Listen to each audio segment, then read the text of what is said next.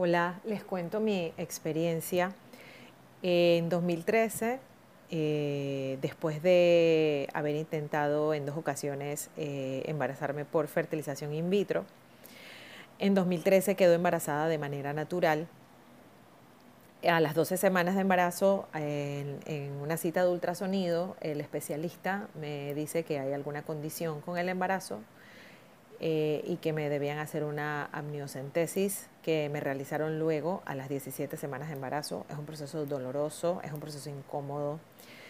Em, y luego de eso, alrededor de la, bueno, desde ese momento, de hecho, desde, desde un poco antes de la amniocentesis, con los parámetros que habían dado en el ultrasonido a la semana 12, el especialista me recomendó que interrumpiera el embarazo sin embargo, yo tomé la decisión de seguir adelante.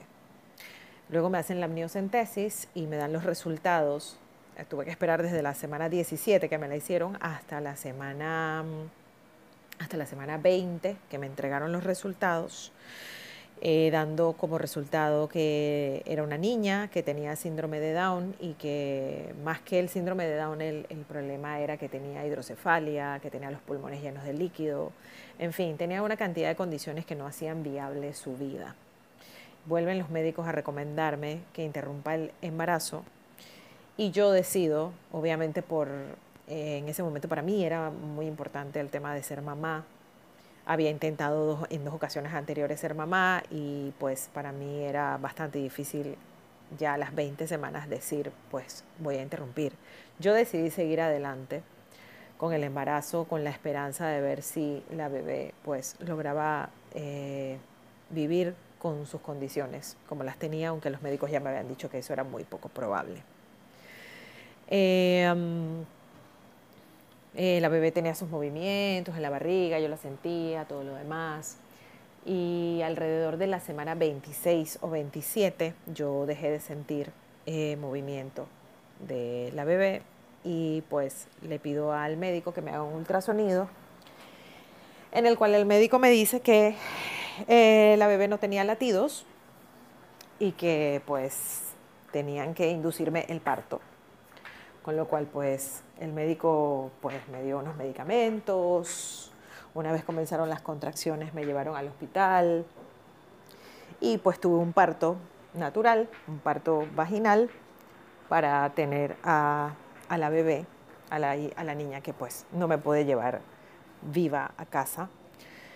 Eh, lo que quiero decir con todo esto, que es una experiencia eh, pues, que definitivamente marca la vida de una mujer y la marca de una manera muy personal, eh, es un momento mm, trascendental.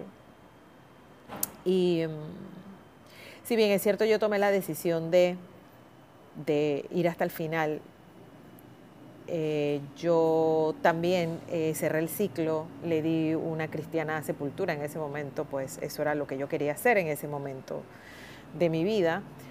Eh, le puse un nombre para mí y para mi familia.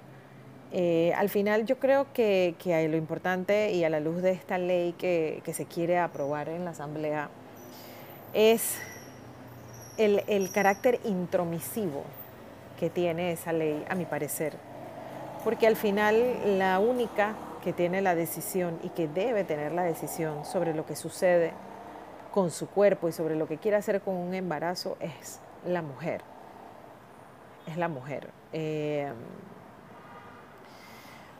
¿Qué más te puedo decir? Eh, ¿Qué más les puedo decir? Yo creo que, que es una ley, pues como les digo, es, es muy intromisiva.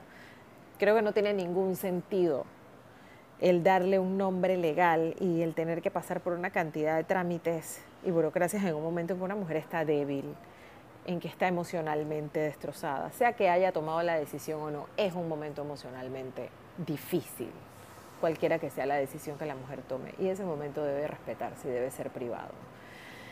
Eh, me parece que el hecho de tener que subir y bajar escaleras para, para darle nombre legal a, un, a una a un ser que no llegó a la vida, siendo que los nombres a nivel de registro civil me parece que los tienen las personas que, pues, que van a tener una vida civil.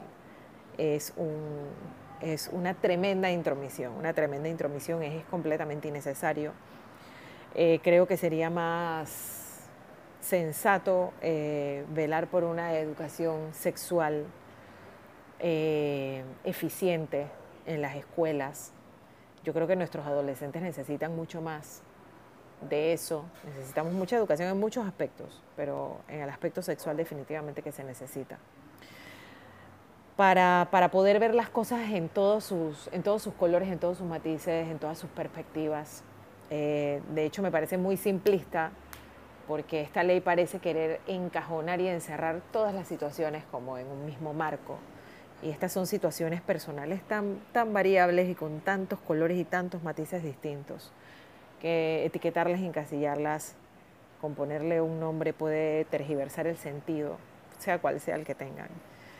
Em, ese es mi testimonio. Muchas gracias a Concolón por el espacio y por pues darle voz a, a situaciones como esta que son bastante particulares. Un abrazo. Bye.